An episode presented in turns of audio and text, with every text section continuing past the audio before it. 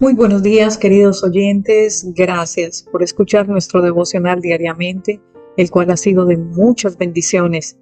Y en mi nombre y en el nombre de todos nuestros oyentes, bendecimos a nuestra querida hermana Arsenia Fernández Okele, quien ha sido la escritora de este hermoso devocional y esperamos con ansias el nuevo devocional. Así que Arsenia, te bendigo con todas las bendiciones más grandes que el Señor Celestial te pueda dar a ti y a tu familia, porque este devocional ha sido de bendición no solamente para mí, sino para muchas personas que nos escuchan.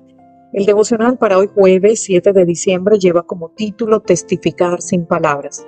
Y al ver que estoy preso, la mayoría de los hermanos se han animado a anunciar el mensaje sin miedo y con más confianza en el Señor. Filipenses 1:14 Pablo estaba preso en Roma, pero no era un preso común. Tenía amigos que lo visitaban y testificaban de su fe. Hechos 28, 30 al 31. Por ser considerado una gran amenaza, tenía la misma guardia personal de la casa de Nerón. Algunos soldados aceptaron la verdad mientras lo custodiaban. Cómo estaba el guardia era revelada con frecuencia. La mayoría de los soldados lo escucharon.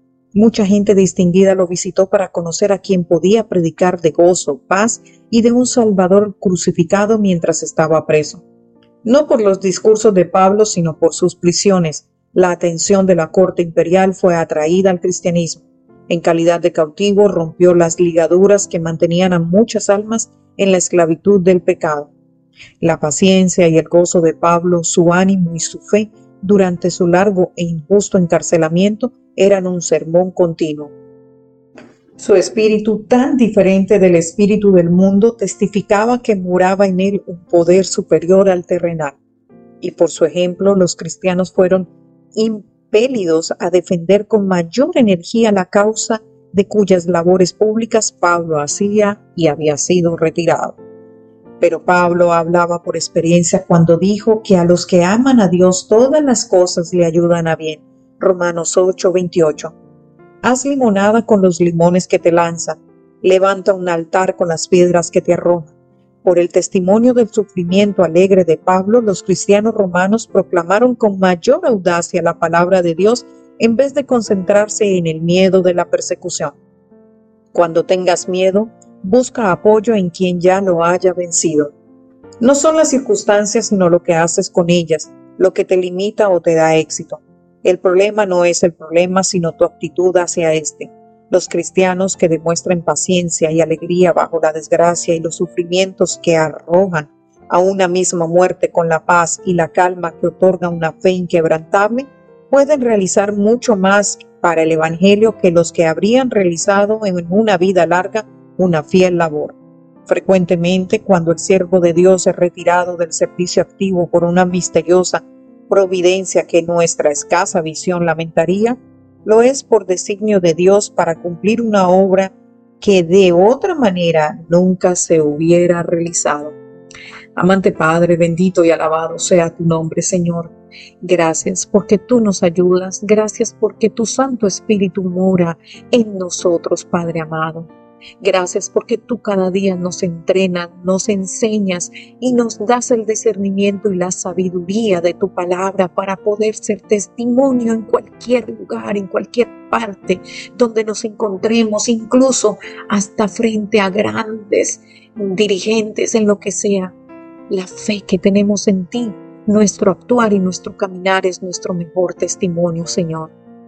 Señor, tu palabra dice en Romanos 8, 12 en adelante, dice, así que hermanos deudores somos, no a la carne para que vivamos conforme a la carne, porque si vivís conforme a la carne, moriréis, mas si por el Espíritu hacéis morir las obras de la carne, viviréis, porque todos los que son guiados por el Espíritu de Dios, estos son hijos de Dios, pues no habéis recibido el espíritu de esclavitud para estar otra vez en temor sino que habéis recibido el Espíritu de adopción por el cual clamamos Abba Padre.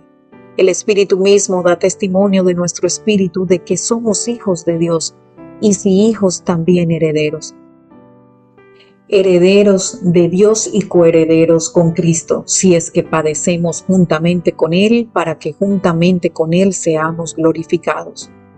Sabemos que tenemos por cierto que las aflicciones del tiempo presente no son comparables con la gloria venidera que nosotros ha de manifestarse, porque el anhelo ardiente de la creación es el guardar la manifestación de los hijos de Dios porque la creación sujeta fue la vanidad, no por su propia voluntad, sino por causa del que la sujetó en esperanza. Gracias Señor, porque tú nos ayudas, tú nos guardas. Y dice en el versículo 28, y sabemos que los que aman a Dios todas las cosas le ayudan a bien. Esto es a los que conforme a su propósito son llamados, porque a los que antes conoció también los predestinó para que fueran hechos conforme a la imagen de su Hijo para que Él sea primogénito entre muchos hermanos.